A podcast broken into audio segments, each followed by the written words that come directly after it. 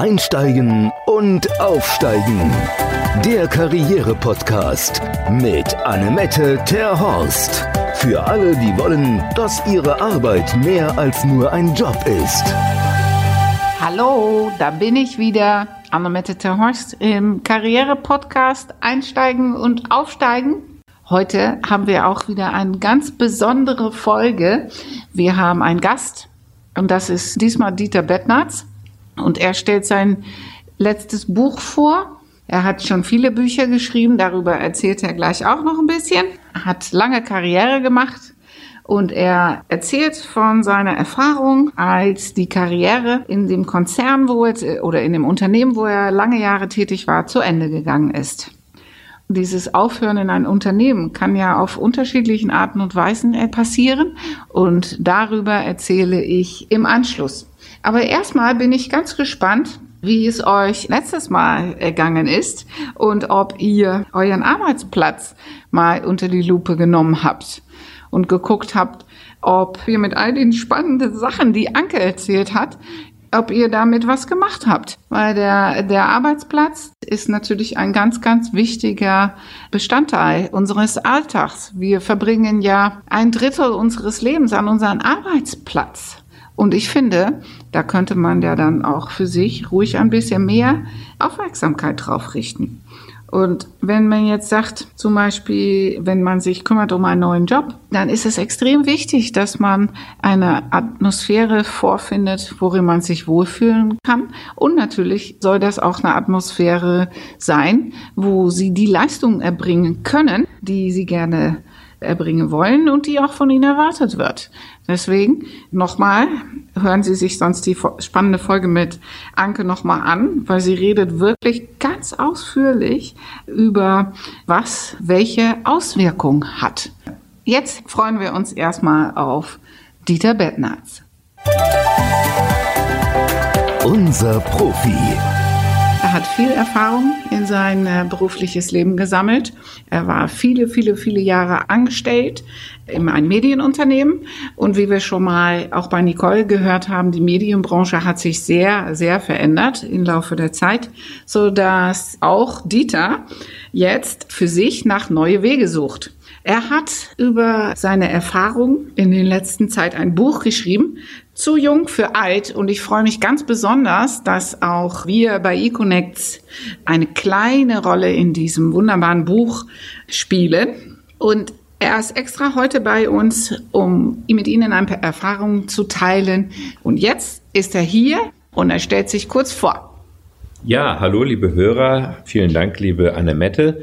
Ich freue mich heute hier zu sein und mein Buch vorzustellen. Zu Jung für Alt. Bascha Mika, Chefredakteurin der Frankfurter Rundschau, hat es sehr gelobt. Und die Frage, um die es geht, ist, was machen wir eigentlich, wenn die erste Karriere sich so langsam dem Ende neigt und wann dieses Alter für zu alt eigentlich einsetzt? Das ist eine Frage, die man sehr munter diskutieren kann. Bei Leuten im Marketing kann das schon der Fall sein, wenn sie die fünf davor haben und Anfang 50 sind. Bei anderen ist es spätestens der Fall, wenn sie Anfang 60 sind.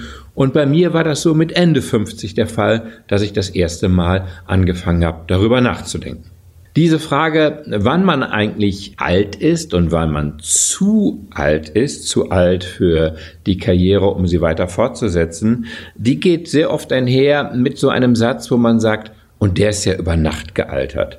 Und diese Situation, dass man das Gefühl hat, ich bin über Nacht gealtert, die kommt bei den Menschen unterschiedlich, aber sie kommt eigentlich von zwei Seiten auf die Menschen zu. Das eine ist so ein bisschen das chronologische Alter, das Alter, das im Pass steht, das Alter, das durch den Jahrgang bestimmt wird. So war das auch bei mir und dazu habe ich gleich eine kleine Anekdote zu erzählen, die tatsächlich so passiert ist und die auch den Anfang des Buches zu jung für alt bestimmt. Und die zweite Situation, die kommt auch im Buch vor, die kennen dann viele schon sehr, sehr gut. Die hat nämlich was damit zu tun, dass der Chef auf einen zukommt und einen anspricht auf die ein oder andere Perspektive oder eben auch Nicht-Perspektive. Bei uns war es so, dass wir den Kindern einen Ausflug in einen Freizeitpark geschenkt hatten, nachdem sie in den Herbstferien die erste Woche brav in einer Sprachschule Englisch gelernt hatten. Und dann fahren wir in den Freizeitpark, sind samstagsabends angekommen, der Europapark in Freiburg und ein ganz tolles Achterbahngelände, äh, so eine Mischung aus Disneyland und Freizeitpark aus dem Boden gestampft. Sehr, sehr schön, für die Kinder eine große Freude. Und am Morgen, am Sonntagmorgen soll es losgehen und meine Frau, die verteilt die Karten an meine drei Kinder. Ich bin später Papa, auch darüber habe ich mein Buch geschrieben, Überleben an der Wickelfront hieß das, das auch ganz wunderbar verfilmt worden ist, ein schöner Erfolg im ZDF als Spielfilm war. Und der späte Papa hat da seine drei Kinder, die Fanny, die Lilly, die Rosa, 13, 13 und fast 12, wie die Rosa immer betont, um sich älter zu machen. Die kriegen also die Karten verteilt und meine Frau sagt, schaut mal her, wenn ihr gleich mit dem Papa an der Kasse vorbeigeht, dann holt ihr ihm auch schön sein Stück Kuchen vom Blech. Und die Kinder ähm, gucken so ein bisschen und sagen, Kuchen vom Blech, wieso für den Papa? Und meine Frau sagt, ja, das ist der eine Vorteil, den die Karte des Papas hat, dass er ein Stück Kuchen vom Blech bekommt. Und der Papa hat noch einen zweiten Vorteil mit seiner Karte. Der hat uns nämlich schon sechs Euro heute Morgen gespart, noch bevor der Tag begonnen hat. Der Papa hat nämlich eine Seniorenkarte. So, und da war das schreckliche Wort gefallen. Ich war also 60, ich war Senior und da hat man die eine oder andere Vergünstigung. Bei der Bahn wird's günstiger und auch beim Freizeitpark wird's günstiger. Und für mich war das die erste Konfrontation damit, nun doch nicht nur älter zu sein, sondern bei diesem schrecklichen Wort Senior, das ja eine schönere Formulierung für das Wort Rentner ist, da bin ich dann doch ein bisschen zusammengezuckt und habe gedacht, so, so, jetzt hat die Familie dich nicht mehr als den jungen Siegfried vor Augen, den ewig jungen Drachentöter, der kein Alter kennt, sondern jetzt bist du der Senior, jetzt bist du stigmatisiert. Und meine Frau winkt dann immer noch mit der Karte und sagt, aber du hast uns doch sechs Euro gespart und du kriegst als Rentner auch ein Stück Kuchen vom Blech. Aber das sind natürlich harte Scherze, über die man als Betroffene, der die Sechs davor hat, dann so nicht lachen mag, sondern ganz nachdenklich wird und sagt, wups, da bin ich aber doch über Nacht gealtert. Die zweite Situation, mit dem Alter konfrontiert zu werden, die ist nicht ganz so individuell wie jene aus dem Freizeitpark, die ich gerade beschrieben habe, sondern die ist glaube ich, vielen von Ihnen da draußen, die uns jetzt zuhören, sehr wohl bekannt oder der ein oder andere fürchtet vielleicht, dass sie auf ihn zukommt. Und das beginnt dann meistens damit, dass man so sagt, ach, wir sind wieder ein paar Monate weiter im Jahr, man müsste mal wieder mit dem Chef sprechen. Bei dem einen heißt der Chefredakteur wie bei mir oder bei dem anderen Abteilungsleiter. Und man verabredet sich auf ein Glas Wasser oder auf ein Schlückchen Kaffee und man verabredet sich manchmal auch auf ein Mittagessen und setzt sich zusammen. Und bei mir und meinem Chef, mit dem ich viele Reisen zusammen gemacht habe, den ich gut kenne, den ich wirklich auch wenn man das so im Beruf sagen darf, als Freund schätze aufgrund der vielen Reisen, die wir unternommen haben, wo wir bei den Assads und Sisis dieser Welt, bei den Despoten und Diktatoren zusammen waren, weil ich für meine Firma, den Spiegel, viele, viele Jahrzehnte in der Ost betreut habe und damit vielen dieser großen, wichtigen und schrecklichen Männer gesprochen habe und das auch oft mit meinem Chef zusammen gemacht habe. Und plötzlich merkt man, dass man im Laufe des Gesprächs mehr über die Vergangenheit spricht als über die Zukunft, um die es doch eigentlich gehen sollte. Und man hört tolle, tolle Sätze, tolle Bemerkungen, tolle positive Kritik, wie, ja, ich spitze es mal etwas zu, wie unersetzlich man doch sei und mm, dass die Firma einem viel zu verdanken habe und dass man viel geleistet habe. Und plötzlich merkt man, Mensch, wir reden ja mehr in der Vergangenheit, wir reden ja gar nicht über die Perspektive und über die Zukunft. Ja, und ganz zum Schluss wenn man schon so halb draußen ist, da sagt der liebe Freund und Chef noch, hör mal, du weißt, ich spreche jeden drauf an, ist nicht persönlich gemeint und nicht böse, aber Dieter, guck dir doch mal unser Vorruhestandsmodell an. So, und da ist es raus.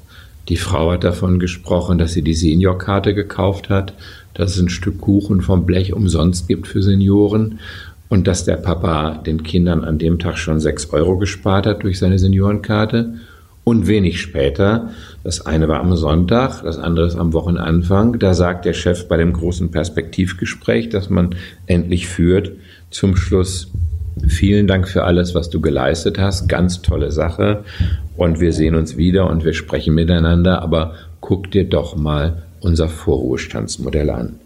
Und so ist das dann plötzlich, dass man sprichwörtlich über Nacht altert, weil man vorher verdrängt hat, dass die Jahre ins Land gegangen sind, weil man vielleicht beruflich in einer Position war, in die man sehr viel Fleiß und Engagement gesteckt hat, wo man sich vielleicht auch zeitweilig für unersetzlich hielt, wo man dachte, Mensch, ich rette noch die Welt oder zumindest unseren eigenen Laden vor dem Untergang. Ja, und bei der Familie, da fühlte man sich als später junger Vater auch entsprechend jung, dynamisch und dachte, Abitur machen die Kinder in sechs, sieben Jahren, das ist ja schon übermorgen, dann sollen sie studieren, das ist dann Ende der Woche und dann werden sie heiraten und dann werden die Enkelkinder kommen und man merkt gar nicht, Mensch, du bist ja ein später Vater. Diese ganzen Zeitrechnungen musst du ja rechnen. 50 Jahre warst du, als sie geboren wurden, dann kommt das Abitur dazu, da sind die 18, pack mal 18 Jahre auf deine 50 drauf. Also man hat mit einer Zeitverschiebung gelebt und mit einer Zeitverdrängung gelebt, die einem nicht klar gemacht hat, wie die Jahre ins Land gegangen sind. Und plötzlich ist man in dieser Zange drin, von rechts durch den Chef und das Vorruhestandsmodell und von links durch die Familie und die Seniorenkarte. Und dann ist man mit dem Alter konfrontiert. Und für mein Buch Zu jung für alt, vom Aufbruch in die Freiheit nach dem Arbeitsleben, habe ich mich aufgemacht, nachdem ich über diese beiden Zangen mit dem Alter konfrontiert worden bin, auf die eigene Reise ins Alter, was uns da erwartet, wie man damit umgehen kann, welche Perspektiven es gibt. Und ich sage zum Schluss und hier ganz deutlich, Liebe Leute, lasst euch von dieser Zange des Alters nicht kneifen, jedenfalls nicht zu sehr, als Weckruf gerne, aber nicht wirklich in die Mangel nehmen. Denn, liebe Leute, da geht noch was. Ihr seid zu jung für alt. Oh, vielen Dank, Dieter. Das war echt ein toller Einblick in deine Gedankenwelt zu diesem Thema. Ich muss sagen, ich werde sehr oft hier damit konfrontiert. Du hattest ja gesagt, dein Chef meinte Vorruhestand. Hier durch die Tür kommen ja Menschen, die haben ja dieses Gespräch auch in irgendeiner Form gehabt. Vielleicht nicht Vorruhestand, sondern andere Variationen zu diesem Thema. Und meistens haben die ihren Job dann schon aufgegeben. Und ich frage mich manchmal, Hätte man sich da nicht darauf vorbereiten können? Hätte man nicht das Kommen sehen? Hätte man nicht vor ein, zwei Jahren schon mit der Zukunft anfangen können? Offensichtlich ist das auch bei dir nicht passiert und offensichtlich passiert das mal bei meinen Kunden auch nahezu nie. Einmal meine Frage, hätte man es anders machen können? Wäre dann vielleicht ein anderer Ausgang möglich gewesen? Oder hättest du alles so lieber auf dich zukommen lassen wollen und es genauso gemacht, wie du es jetzt gemacht hast? Ja, liebe Anna-Mette, das ist ein, ein guter Einwand, eine gute Frage, ein guter Zwischenruf. Und ich habe es ja vorhin schon so ein bisschen angedeutet. Ich glaube, wenn man sich mit seinem Job sehr identifiziert und die Menschen, die du berätst, die hier in deine Firma kommen, um sich von dir und deinen Mitarbeitern beraten zu lassen, das sind hier alles hoch engagierte Menschen. Da ist ja keiner bei, der sagt, okay, um neun Uhr tanze ich da mal an und dann zähle ich die Stunden, mache möglichst viele Pausen, gehe ganz oft zur Toilette und vertändel dann noch Zeit mit privaten Anrufen und suche privat bei Amazon was im Netz raus, nur um die Zeit bis 17 Uhr zu killen, 9 to 5. Nein, das sind ja nicht die Leute, die zu dir kommen und das sind auch nicht die Leute, über die ich hier spreche und schreibe und das bin auch nicht ich, sondern wir sprechen ja hier vor allen Dingen von Menschen, die sehr engagiert sind und über dieses Engagement dann eben auch im wahrsten Sinne des Wortes die Zeit vergessen. Manchmal die Zeit vergessen im Tagesablauf, wo dann die Frau oder der Mann, es gibt ja auch viele Frauen, die so engagiert sind, dann zu Hause sagt, Mensch, du hast aber die Zeit vergessen, wir sind auch noch da. Nein, man vergisst darüber auch die Jahre. Man bringt seine Leistung und wenn man nicht durch irgendwelche Krankheiten, den klassischen Gehörsturz, den Kreislaufzusammenbruch, den Herzinfarkt, aus diesem Hamsterrad gerissen wird, dann ist man da drin, bis von außen die Signale auf einen zukommen. So wie ich sie gerade bei mir skizziert habe, chronologisch durch die Familie, durch die Seniorenkarte noch eine schöne Variante, das Alter beigebracht zu bekommen wenn man das vergleicht mit anderen Möglichkeiten, auf das Alter gestoßen zu werden, geschubst zu werden oder eben beruflich auch bei uns in der Firma sehr kollegial, sehr zivilisiert, sehr wohlmeinend, sehr freundschaftlich. Aber beides ändert nichts daran, familiär wie beruflich, dass es plötzlich da ist, das Alter und dass das ein Ende der Verdrängung ist und eine mal sanfte, mal brutalere Konfrontation mit dem Ist-Zustand des Alters, des Altseins, des Zu-Altseins für die Firma und für die Pläne der Firma, wenn wir uns jetzt mal hier in der Diskussion auf den beruflichen Bereich beschränken. Dieter, du hast gerade erzählt über die Widerstandsfähigkeit, die nimmt ein Stück weit ab dieser Umgang mit Veränderungsprozessen. Ich habe das so ein bisschen interpretiert mit die Resilienz, die wird weniger im Alter. Das mag ja durchaus sein. Das ist schon gut für Menschen, das für sich zu verinnerlichen. Und diesen Trauerprozess, den du ansprichst, den findet natürlich immer statt. Hier war das einmal dieses Erkenntnis, ja, ich bin nicht mehr den, der ich vor 20, 10 Jahre war. Dieser Verabschiedungsprozess, der findet ja auch statt, wenn man einen geliebten Menschen verliert. Den, der, der ist bei all diesen einschneidenden Erlebnisse, so dass auch wenn man in jungen Jahren seinen Job einmal verliert, die, das, was jemand berichtet von seinem Jobverlust, das ist so eine Kurve, die man dann geht. Erstmal dieses, warum ich? Äh, böse sein, vor allem wenn es um eine Kündigung gibt. Warum musste mich das treffen? Dann kommt irgendwann diese Phase, wo man sich dann beruht. Man ist zwar nicht happy, beruht. Und dann braucht man jemand, der einem wieder, man sagt ja, die dunkelste Stunde ist die vor dem Morgengrauen. Dann braucht man eine helfende Hand, der einem wieder aus dieses Loch heraushilft. Und wie das auch selber, wie man das auch kennt aus seiner Kindheit, da ist man auch gerne in ein Loch gekrabbelt. Natürlich kann man auch selber daraus krabbeln, aber es war immer auch am schönsten, wenn man dann einen Kumpel hatte, der einem eine helfende Hand gereicht hat. Und der Kumpel ist ja dann, kann ja einer von diesen Menschen sein, die du angesprochen hast. Und ja, für manche Menschen sind wir in dieser Situation dann auch die helfende Hand. Und was ich ganz spannend fand, wenn ich mich erinnere an unseren Treffen, da ging es ja um, was kann man denn tun? Und ich habe ein Kärtchen geschrieben, Probleme andere Menschen lösen.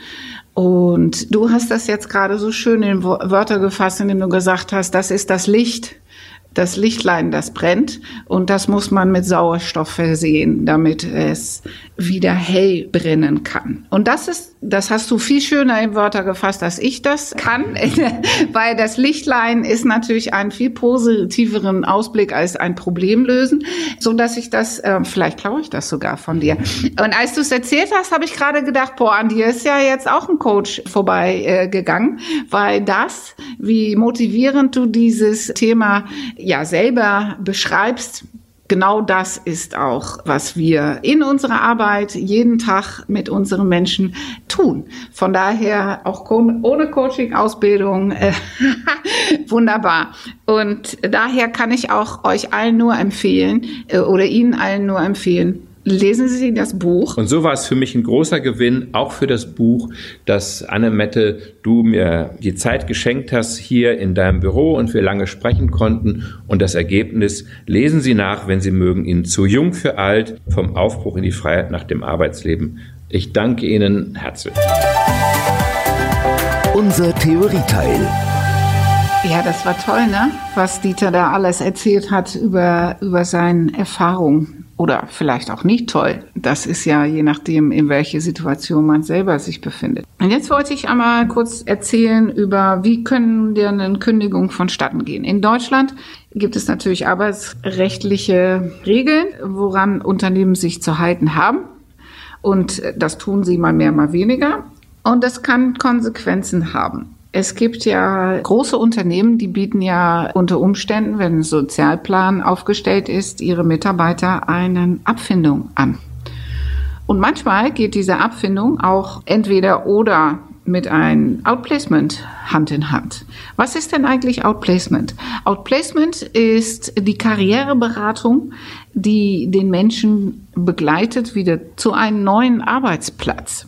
Und das ist in Deutschland gar nicht so gängig. In den Niederlanden, wo ich meine Ausbildung gemacht habe äh, als Outplacement-Beraterin, in den Niederlanden ist bei alle große Kündigungswellen das gängig, dass man, das heißt dann Mobilitätsdienste in Holland, da ist es normal, dass man einen Profi an die Hand bekommt, die einem hilft, damit man wieder in einen neuen Job Fuß fassen kann. Was ja durchaus eine sinnvolle Investition ist. Und auch in Unternehmen, wir haben ja einige Großkunden, große Unternehmen als Kunden, da sagt mir der Personaler immer wieder, ja, ich habe meinem Mitarbeiter die Wahl gegeben, er konnte sich entscheiden zwischen Abfindung oder ein Outplacement. Und ja, der Kunde hat sich oder sein Mitarbeiter hat sich für die Abfindung entschieden. Und machen Sie sich nichts vor, so eine Abfindung müssen Sie voll versteuern. Und wenn Sie nicht sofort oder relativ zügig im Anschluss einen neuen Job bekommen, dann ist das Geld, was Sie über die Abfindung bekommen haben, ist natürlich schnell wieder weg. Und da kann man sich ja überlegen, vielleicht dann doch ein Outplacement zu machen, weil Outplacement helfen mit der Fokussierung, helfen mit dem besseren Bewerbung. Und in der Regel haben Menschen, die eine Outplacement-Maßnahme machen, viel schneller einen neuen Job, was ja auch bares Geld ist. Und oft, das ist nicht, das kann man jetzt nicht zu 100 Prozent garantieren, aber sehr, sehr, sehr oft, dadurch, dass man besser seine Leistungen auf dem Arbeitsmarkt präsentieren kann, oft auch einen besser bezahlten Job. Und deswegen lohnt es sich zu gucken nach so einer Möglichkeit, ein Outplacement von seinem Arbeitgeber zu bekommen, wenn man eine Kündigung bekommt. Unser Ausblick. Ja, und in der nächsten Folge haben wir auch wieder einen tollen Gast, eine Gastin oder ich weiß gar nicht, gibt es das auf Deutsch mit dem weiblicher Form von Gast? Auf jeden Fall Vollprofi auf dem Gebiet äh, des Aussehen, des Äußerlicher. Das ist Imme Vogelsang, Etikettetrainerin, äh, Business-Trainerin. Ja, gerne erzählt sie euch ganz kurz, was sie alles erzählen wird, dann in der nächsten Folge. Ja, hallo, ich bin Imme Vogelsang und ich bin Image-Trainerin und ich sorge dafür, dass die Menschen in 100 Millisekunden andere überzeugen. Das heißt, dass ihre Außenwirkung auf Anhieb stimmt und dass die anderen sofort den Eindruck haben, den sie gerne machen wollen. Ich sorge dafür, dass sie genauso wirken, wie sie es gerne möchten. Vielen Dank, liebe Imme. Und vielen Dank, liebe Zuhörer, und ich freue mich auf die nächste Folge mit euch. Und wenn es euch gefallen hat, dann gerne Sterne vergeben. Ihr wisst, da, davon leben wir. Und wenn ihr Fragen, Wünsche oder Reaktionen habt, gerne unter info at econnects.de. Tot ziens! Einsteigen und aufsteigen. Der Karriere-Podcast mit Annemette Terhorst. Für alle, die wollen, dass ihre Arbeit mehr als nur ein Job ist.